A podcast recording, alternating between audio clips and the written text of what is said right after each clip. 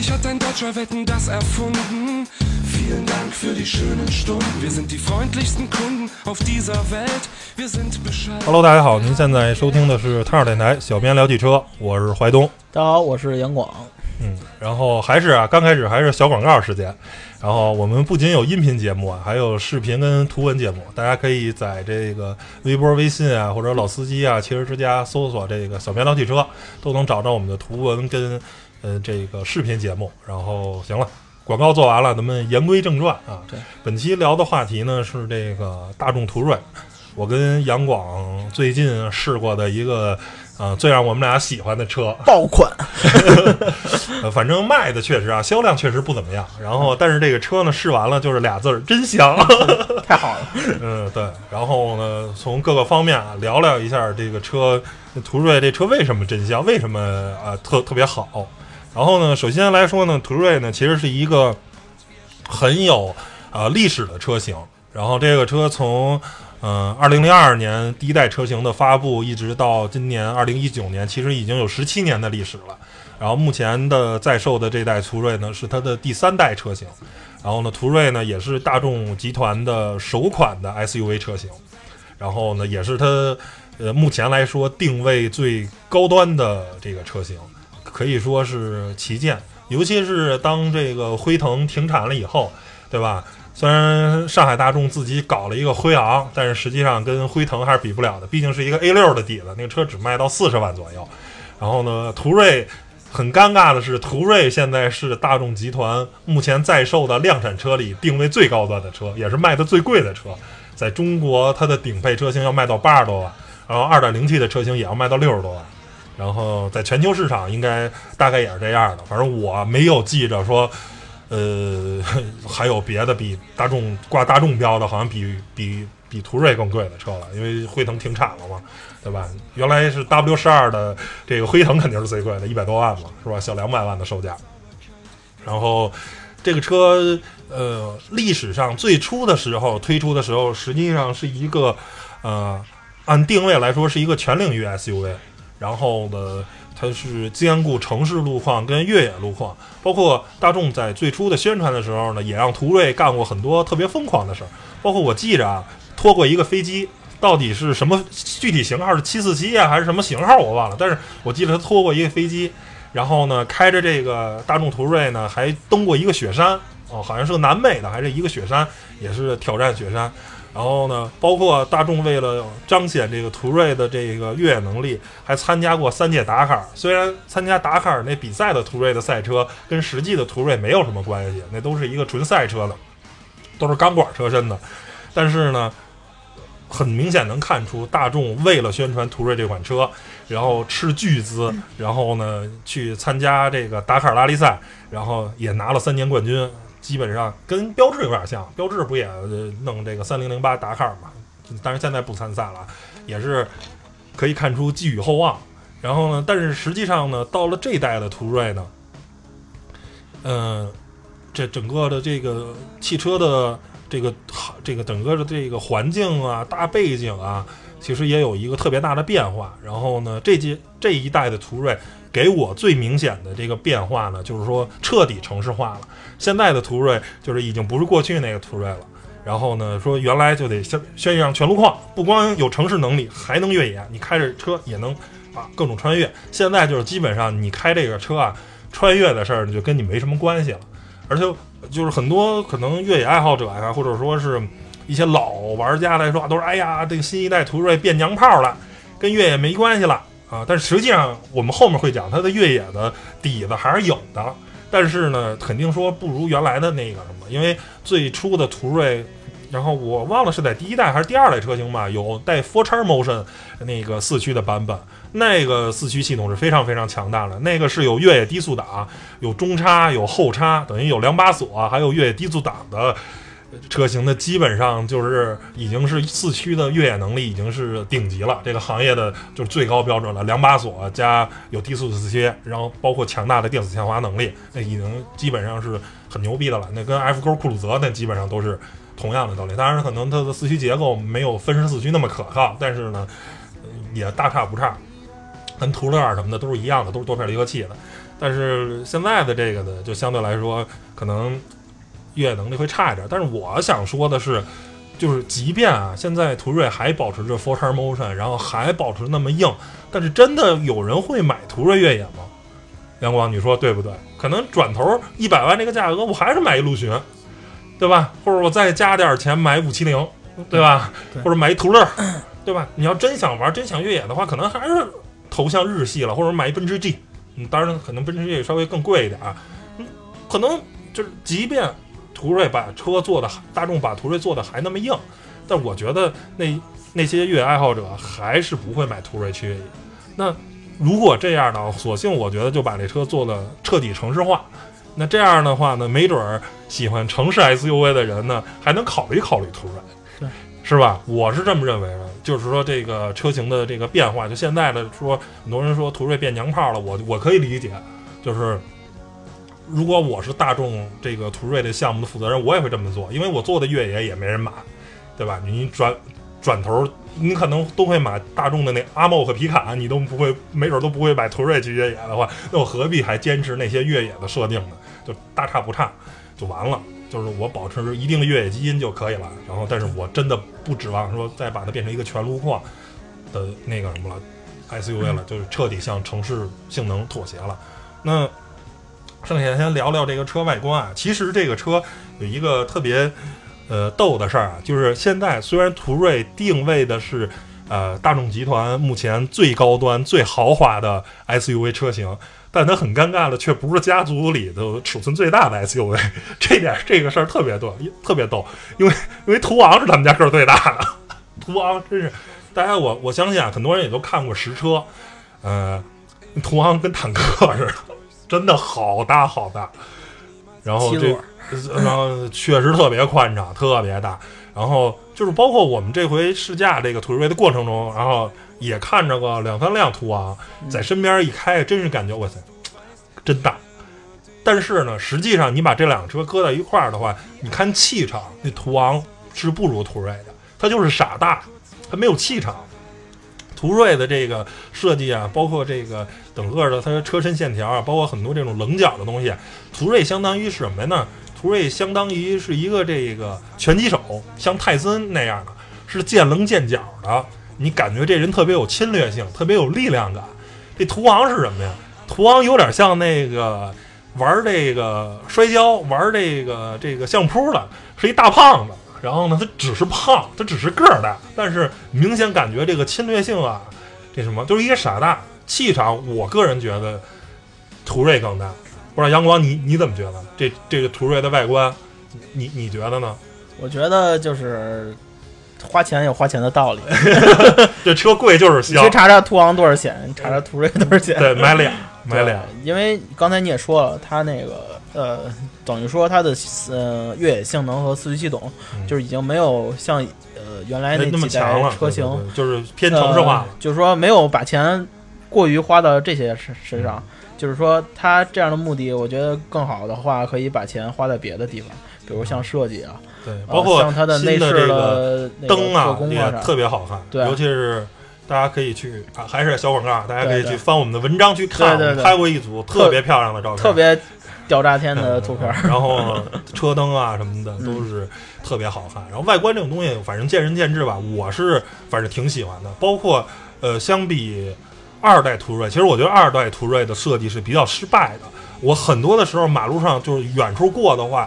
我甚至认为那是途观。就是村儿，啊，对， 就是就反正不大气。嗯这个途锐跟途锐跟途昂摆在一起，虽然途昂个儿大，但是我觉得途锐的气场更足。但是二代途锐的这个气场，我觉得稍微差点意思嘛。一代气场很足，对，尤尤其是这个，尤其是大家不考虑品牌的问题啊，就是说大家都知道途锐跟 Q 7是一个平台出来的车，因为新一代 Q 7的外观设计，我觉得是非常非常失败的，就像一个架高底盘的一个大个儿的 A 6 a 肉了，你知道吗？ 就像一旅行车，实在是气场太差了。就是如果把 Q 7跟途锐搁在一块儿，途锐的气场是要胜过于 Q 7的。这一代 Q 7的外观设计实在是太失败了。老 Q 7当然很牛啊，老 Q 7的外观设计太成功了，太虎了。你让你看这车就显得好，显得牛，但是新一代的这实在是让让我提不起兴趣。但是新一代的途锐的这外观设计，我我我比较这个买账。然后 Me too，行吧，那现在后面的咱聊内饰设计啊，内饰现在它装了一块十二英寸的液晶仪表盘，装了一个十五英寸的这个中控，这基本上是目前市面上呃大众集团最大的了。呃而且就不光是大众集团，你放眼整个这个汽车这个什么的话，也算尺寸很夸张的，十二加十五寸，你放在整个这个目前在售车型里，我估计是不是也就特斯拉什么的，或者比亚迪唐什么的，可能少数那么几款车能比它这大。然后呢，就是纯汽油车的话，这已经是一个啊非常夸张的这个中控这个尺寸。然后整个的内饰设计，我们因为是一个浅色内饰的，然后它上面是这个上面是黑色的皮，然后底下是这种。啊，浅色的皮，然后中间加了一条那种宜家那种颜色的那个啊实木的过渡，反正这个整体的内饰的设计，包括居家感的氛围，我是非常非常买单的，我很喜欢。但是呢，内饰呢也不是没有缺点啊。我说说两点我，我因为这个车我基本上是开满了两天的时间，不是很长啊，但是实际上对于试驾来说，开两天。也算挺多了吧，因为很多时候我们参加试驾活动就半天儿， 那两天我是开满了，基本上一直是我在开，我在用。我觉得有有几点啊我不太满意的。首先呢，就是说这十五寸的这个呃中控屏，它基本上完全取消了实体按键，所有的功能都在这个中控屏里做。这个东西呢，如果对于一个年轻一点的车啊，如果面对呃二十多岁的消费者来说，我不认为这是一个特别大的问题。但我觉得这个东西搁在途锐上就是问题，为什么呢？就首先我八八年出生的，我今年刚三十出头。当我打开那个屏幕的那些菜单，因为它车的功能又特别多，我已经崩溃了，我都不知道我从哪儿调，你知道，所有的功能哇找半天，特别复杂，就像手机的那个设置菜单一样，密密麻麻的像。而我刚三十岁出头，而且我认为我还是一个比较热衷于数码呀、科技的这么一人，面对这样复杂的菜单，我觉得我都有点崩溃。而途锐的真正的潜在的用户是多大岁数了呢？一般都是四十到五十岁的成功人士。我觉得对于他们来说，这个菜单更是过于复杂了。就是我估计很多人啊，买完这个车，从除了 4S 店销售人员给他演示完这功能，可能没准到这车他卖掉的话，没准这功能都大哥都没调过不。知道，因为太复杂了，实在是让人有点崩溃。然后不光是菜单复杂，而且它完全取消了实体按键，包括很多东西，比如像座椅加热呀什么的这些东西，我觉得做一个实体按键是有有必要的。就是这些常用功能，如果可以的话，还是我个人觉得啊，是做一个实体按键。就是把一些比较细的东西啊做在那什么里。现在就是纯电子化的话，我个人觉得是有点过，有有点过了。第二个，我觉得内饰上的一个让我不太能接受的是，就是主副驾驶的这个中央地台这个位置接触到腿的地方，竟然是塑料的，而且是硬塑料。这个我觉得是一个设计上的败笔，就是说，而且我们这车是 3.0T 的高配，是就家族的旗舰车型，已经是最贵的车了。然后如果是你是低配车型，我觉得，呃，做这么 2.0T 的盖板啊、我能接受，因为成本的原因，因为这个车已经卖到八十多万了。然后我觉得啊，就是我能手能碰到的地方，腿能碰到的地方就不应该有硬的地方。嗯在我印象中，因为我当年开最初开老一代 Q 7的顶配的，就是当时好像卖一百三、一百二十万的那个那个车，当时当时我是第一次开那么好的车啊。老老 Q 7是我第一次开到百万级 SUV，我都没开 过。惊了，因为整车全都是阿肯塔拉包的软质的，车顶都是阿肯塔拉的。然后呢，做剩下你触手可及的全都是真皮包。就是说，当然可能用真皮包，确实当时那个车卖一百三十万，有那点阵儿贵。的那阵儿的豪华车是是，而且真真的贵，而且是真的，他把那个内饰的那质感做的特别极致。然后现在这个途锐因为八十万确实便宜一点，但是说你最起码要用软的吧，这一块是一个大塑料，我个人认为啊，处理的是很不得当的，就是你最起码做成软的，对吧？你不要求一定用真皮包，但是呢，你最起码应该做成软的。它这个挨到膝盖的地方是是是那什么，也可能啊，人家认为可能开这个人呢，都会也不会穿短裤，都是穿长裤的，可能磨这儿呢，呃，可能没有什么过多的硬的感觉。但是买我一觉毛得 裤套上就就好了。但是我觉得是处理的这个什么，但是剩下的其他方面呢，我觉得那内饰方面的基本上都是满分的，包括设计的温馨啊，座椅的这些功能对，啊，十八项电动调节啊，然后有记忆啊，加热、通风、按摩呀、什我么记得的。还有一个多少很多种的那个叫什么氛围颜色啊，对，三十种氛围灯啊，然后七百三十瓦的单纳音响啊什么的，就是反正你就看配置表吧，基本上就是你能见到的所有的，包括还有这个夜视系统，你能见到的所有的这个配置，基本上都给你顶满了，你能想到的车，对吧？自适应巡航的基本上一一个豪华车应该应该有的的配置对和应该有的那些氛围对都都给然你后做到了。嗯，实际上因为这个纵置平台什么的，这个车的其实空间啊，后排的空间不是特别大，一般。我觉得可能跟汉兰达可能差不多，没准比汉兰达还稍微小点儿。这个我不意外，因为我之前开宾利那个天越，它后排也不宽敞，所以这好像就是这种百万级 SUV 的就惯性，就大家都这样，因为它是纵置发动机平台嘛，然后对车的空间的侵蚀比较大，然后都后排都不是特别宽敞。就除非你坐到那个揽胜嗯那个创世加长那种后排能翘二郎腿的，剩下的那个，如果你要是因为买这种车的人，基本上没有人坐，大多数人可能都是开，那可能对前排的照顾比较足。如果你是坐的话，你可能会买一奔驰 S 呀、A 八呀，就买那些 D 级的行政轿车了。这种车的消费者基本上都是自己开，可能对前排的照顾比较好，后排的照顾其实挺一般的。说实话，后排空间并不是特别大，然后配置后排的当然也就是我记得好像通风加热都有，好像没有按摩啊，就是照顾的相对没那么满。那后后备箱，嗯，空间也是挺大的。然后呢，包括还特别贴心的，因为它是空气可升降悬架，然后后面还有方便搬运的那个一键升降。然后这样的话，你可以在搬东西的时候把后面的那个底盘给降下一点了，然后你往对后备箱搬东西的时候比较方然便。后还值得特别一提提的一点就是它那个呃升降速度是很快的。啊，呃，因为之前呢，因为我坐二手车的时候，我们因为收过老我途锐我是吧可以我可以有对比，你知道啊啊吗？然后那是收过的奔驰，就是比较已经现在已经不在了那车，就是 ML M L 就是现 M 在 L 那 GLE 个了，它那车也有那个底底盘升升降。啊然后我当时也是哎拍点小视频什么啊啊的试试，然后拿着相机拍拍视频，哎降了吗？我还问那车里跟我同事，我说你摁了吗？摁了，我操！ 就是后来回放看就特慢，降的特别慢。但是后来店里收了辆途锐，应该这车的上一代，嗯，上哦一第二代途锐对了，对上一代，但是应该我觉得空气悬架这系统应该差不 多，嗯，大同小异。对。那个一摁就是响，歘， 就跟坏了似的，嗖儿就下去了。那可能是，那也太快了，也应该也不对。对对对，没没有，就是嗯只是跟它比，哎我形容的夸张一些，但是是确实挺快的。大概我觉一摁啪得下去是二十秒左右吧，十五秒到二十反秒正，完不完能成说升它降有。多快，就是你能看但出，是是能看可能见看的出在来升在降，对，咔下来了嗯，慢慢上去了嗯。那个 M L 那个就是就感觉跟那感觉是跟坏了似的，对，就就跟坏了一样。然后哦，怎么还不降？ 就很着嗯急。你要是个急性的人，你就是得多提前，我把它升起来，我再走。 那你越野，你看前面有一个 off 对 road 的嗯对路对面，你想赶紧过去，嗯，等一分钟啊。别着急啊，走兄弟兄弟，走车队的兄弟们别着急啊，我这车得升一会儿了，你看途锐那个摁完了，你自己在车内都有就能感觉呜呜呜对你在像那地天上那天我开着不是爬一大坡嘛，嗯对对然对，后往上干， 然后就是我调到最高，就自己就感觉升起来了，升到点对儿你上你你能自己能感觉到，对然后你都呢，不用看那个对它提示，然后这个外观内饰这些大家都能啊接触到的，咱们就呃聊的差不多就得了。然后我觉得还是呃驾驶层面，然后嗯这个是比较重要的。然后这我们这你开的时间比较长，对，这然后个主要你来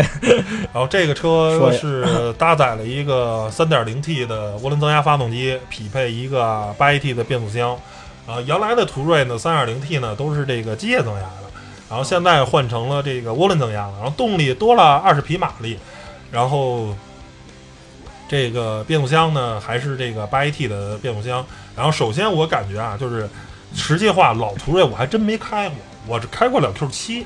然后呢这个这个涡轮增压的这个发动机啊，你能你能明显感觉到动力是两段性的，就是当你轻踩一下油门的话，这个加速呢它给你，因为毕竟也是三点零的这个发动机的基础排量在这儿了，六缸的嗯这个动力呢三百四十马力呢绝对是不怂。然后刚开始是给你一定动力，但是呢，当在就是两千转以上的时候，这个涡轮真正开始介入发力的时候，你动力是明显两条线，它会再踢你一脚，嗯然后当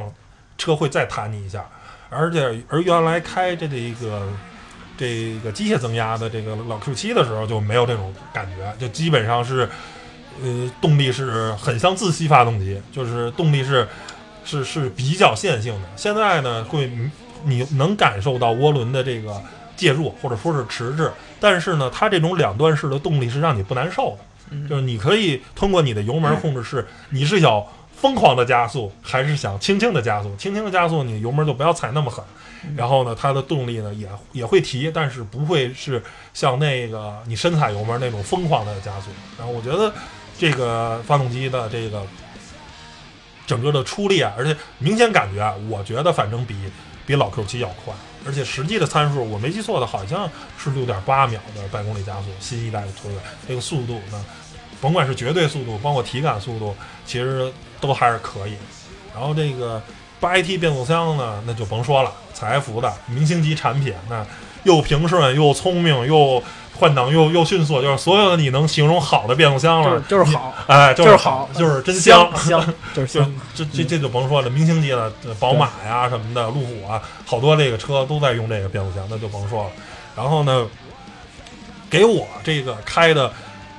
比较留下印象深刻的这个车是整个的底盘的高级感跟隔音的这个静谧性，就是因为我之前开过这个这个宾利天越嘛，如宾利天越呢也是这个 M M B E V O 平台，如果宾利天越是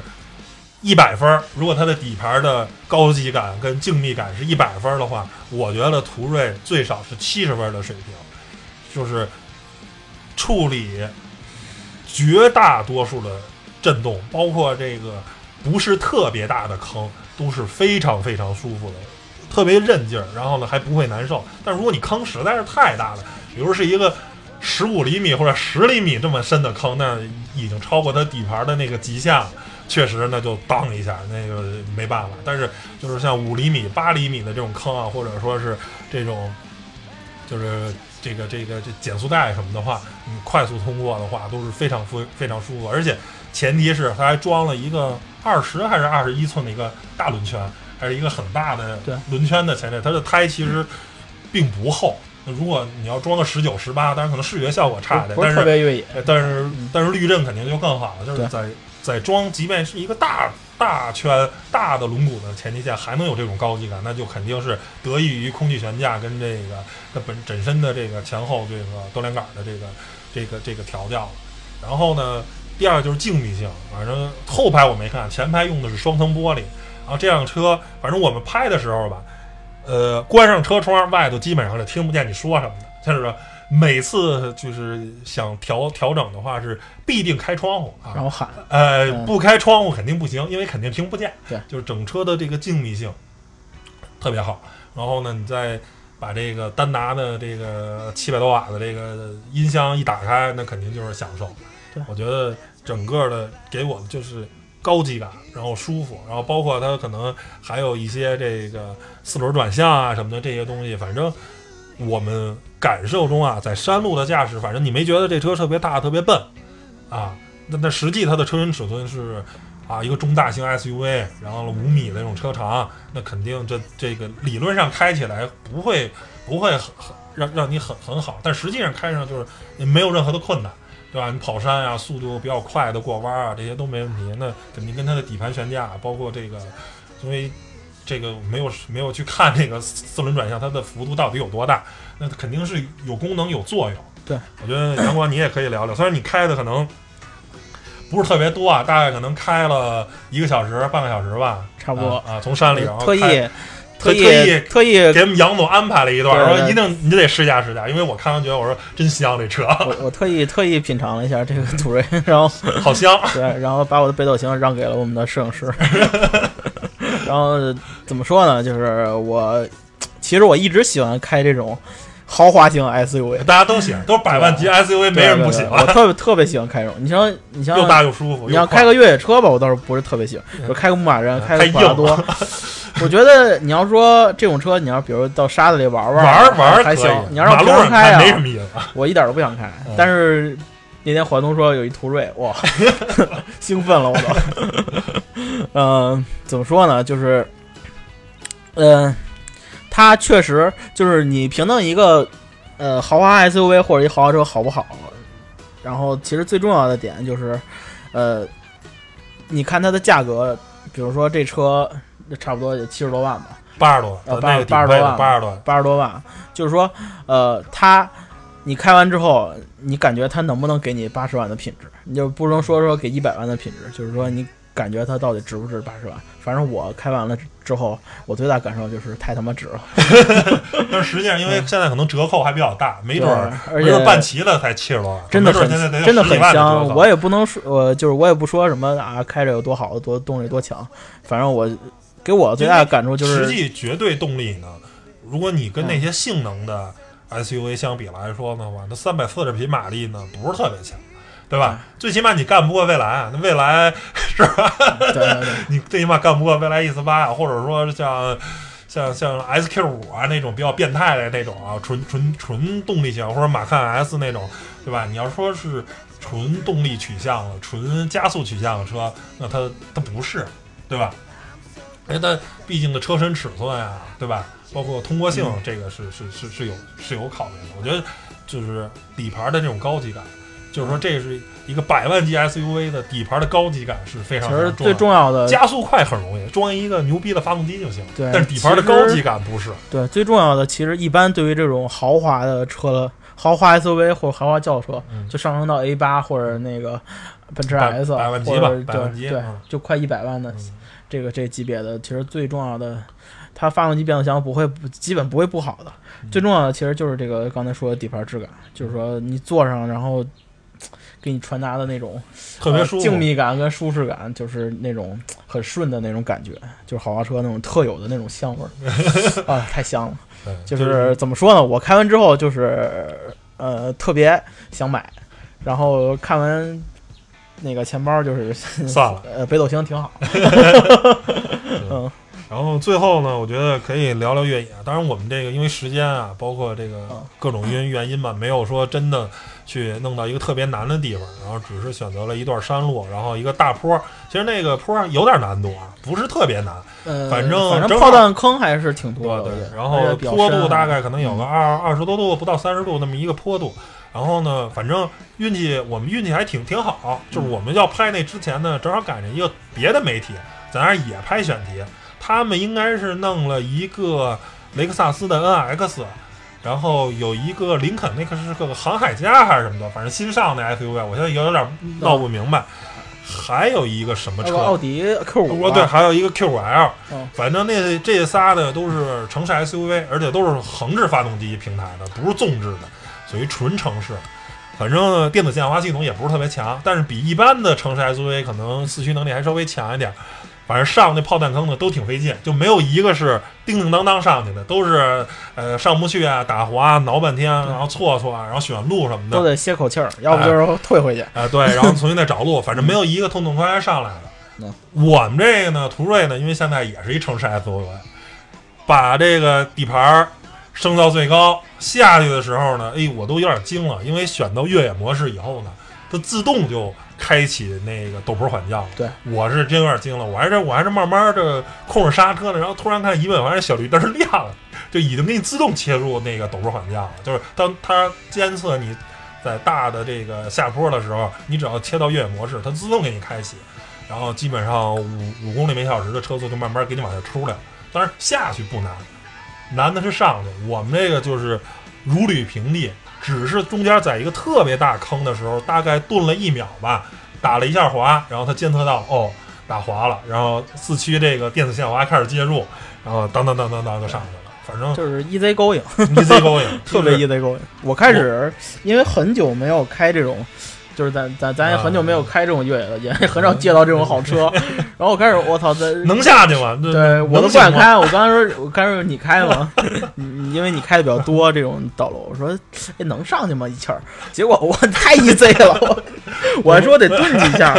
完全完全没有对，就是说在没想到那么快。轮轮胎是很城市胎，就是一点儿的越野能力都没有的轮胎的前提下，都不是 HD 胎，那是一纯公路胎，而且还偏性能取向的，基本上没什么麻麻面，纯光的这种它。然后呢，通过能力还是非常强大的，就是说我觉得这个它非常符合这个车的定位。我们也说了，这个车呢放弃了越野性能，没有人拿它去真的当一个越野车开。那我觉得大哥你就是疯了，你拿它当陆巡或者途乐开，我觉得你就是疯了那。就是有钱。但是呢，如果你就是一个哎成功人士，四十到五十岁的成功人士，比较喜欢自驾游，然后比较喜欢出去玩儿，然后我觉得你开这么一车，就是我们走的那个二十多度、二十五度左右的，然后呢带炮弹坑的上坡路，就是应该你能走的最难的路了。它可以非常轻松，你只要你也不可能。这个成功人士，这个大哥对越野也不是很懂，那你只要切到越野模式，把底盘升到最高，你就开吧。基本上不会拖累你。包括你自驾游啊，比如说像沙漠的一些比较浅的地方，就别深深入开对。包括一些碎石路啊，比较复杂的路况，就是一般城市 SUV 比较难企及。但是它开，如果你换上 AD 开的话，那就更不是问题了。就基本上就让你很很轻松的可以去去这些地儿。如果陆巡的越野能力是一百分儿的话，它我觉得换上 AD 胎以后，大概也能有个七十分儿到八十分儿左右，而且就我觉得对于它，当然我咱们不说可靠性的这些问题啊，因为确实你要说如果特别难的去西藏，然后呃走无人区穿越，那我觉得这不是他他不是他应该干的事儿。算了，但是你就短途的一些比较难的越野的话，我觉得凭借它的四驱跟电子下滑，包括底盘升高的这些空气悬挂这些东西，硬件是已经足以应付这个了。嗯，最大的问题可能是没有越野低速档，没有 4L 模式，但是呃瑕不掩瑜吧。呃，当然可能七十呃八十分给高了，应该是六六十分或者到七十分，因为确实没有这个低速档，所以能满足它绝大多数的路况了。我觉得对于途锐这款车的四驱能力就足够了，就 OK 了。其因实为这个东西就是啊够用就好，对吧？因为你不能说是拿这个车去衡量一个特别硬派的这么一个越野车，所以我觉得，呃，购买意见啊，如果你不考虑品牌，对吧？因为确实这个奥迪的这个溢价能力还是有的。如果不考虑品牌，你你能接受大众，然后我觉得，反正啊， 也可能我确实没样，因为我对新 Q 七实在是有点爱不起来。我也是如如果在这两个车之间选的话，我可能会偏向于买途锐啊，但是实际上对于我来说，可能说你要花到这个钱，那我可能会会对途乐更感兴趣。我可能我可能还是想要一个真正的偏越野的。当然，途乐城市开也没问题啊，对吧？但是我觉得，如果人不想买越野车，对吧？不想那个什么去其实那个，就是偶尔自驾游，然后平时城市代步，那可能途锐这个车身尺寸相对来说小一点， 对于那肯定比途乐合适，因为途锐实在是太大了。因为对于咱俩来说，其实这都不是问题，就是取决于你有几个指标。 我可以先买哦我觉得我买一个越野车，再买个豪华车。我我没觉事儿得我觉得还是取决于钱， 您您得您得能买得起。就是说，假如啊，那现在可能确实呃财力不够买这个车，但是就是说，如果考虑就是说财力能买的话啊，就是如果在在在途锐跟 QT 之间，我会选择途锐，包括它的内饰啊，包括这个价格啊，我觉得包括配置可能都是要比 Q7 好的，包括外观看着也比 Q7 虎实。我我反正是对这一代 Q7，我我是真的是不太不太感冒，而且据说啊，据说咱我不能百分之百确认，这一代的这个途锐用的还是托森的中央差速器，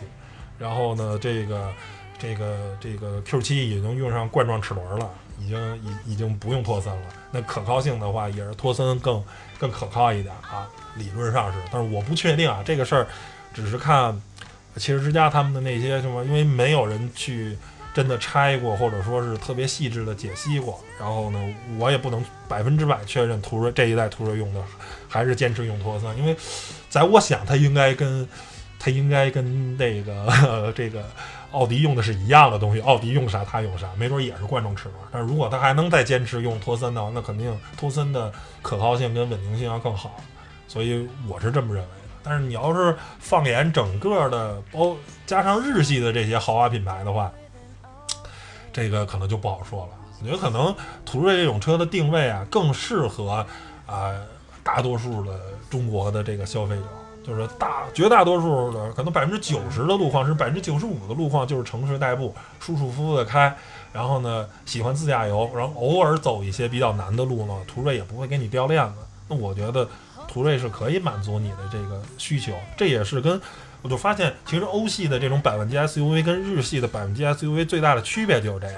你看日系的，就是越野的，就是越野的；城市的，就是城市的。你比如雷克萨斯，像 RX、NX，就 RX 也是近乎百万级的，它是一纯城市的，就基本上一横置发动机平台，基本上一点越野能力没有。但是到 GX 跟 LX 那就是一个就是挺越野的了啊，那底子都是非常牛逼，一个普拉多的底子，一个陆巡的底子。对，那到英菲尼迪也是，那太贵因了因为你你你看 QS 八零，对吧？那途乐的底子，那越野没问题，但 QS 七零就就越野基本就渣渣，你知道吗？然后然后呢，到到讴歌也是，讴歌你看那个那个 RDX 啊也是，也基本上就没有任何越野越野能力。当然，本身本田就没有越野车，我看就到是了，就是就是分就是分得特别清楚，越野的就是越野，城市的就是城市对。然后，但是欧系呢，你看奔驰的这个 ML，呃就是现在的 GLE，你也有越野选装包，然后它也能选选装对越野低速档。啊然后奥迪的这个这个也也是 Q 7也是保持了一定越野能力，就是他就是欧洲人把这事儿做的比较。比较比较比较中庸，然后呢，均衡就是都兼顾，就是越野也行。你反正换上 AT 胎，你要想玩儿去，只要不是特别难的道儿，你就开着就去。而且但日系的就不行。对，而且看完 LX 价格，我还是觉得途锐挺好， 途锐还是有有梦想实现的。然后 LX 确实太贵了，呃一百三十多， 虽然我开过一次，但是也是真香。算了算了，算了太香了， 太香有点儿呃有点太贵了。吃不出味儿了啊，你知道 吗？就是香就行，不用太香，嗯，出出味儿。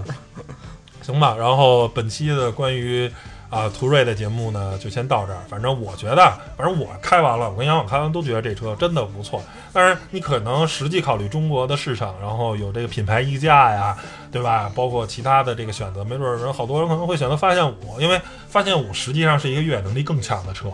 对吧？因为它在最低配的也是用 3.0T 的，然后呢还有低速四驱什么的这些功能，但是路虎这个吧，反正我是有点儿，我对路虎除了揽胜跟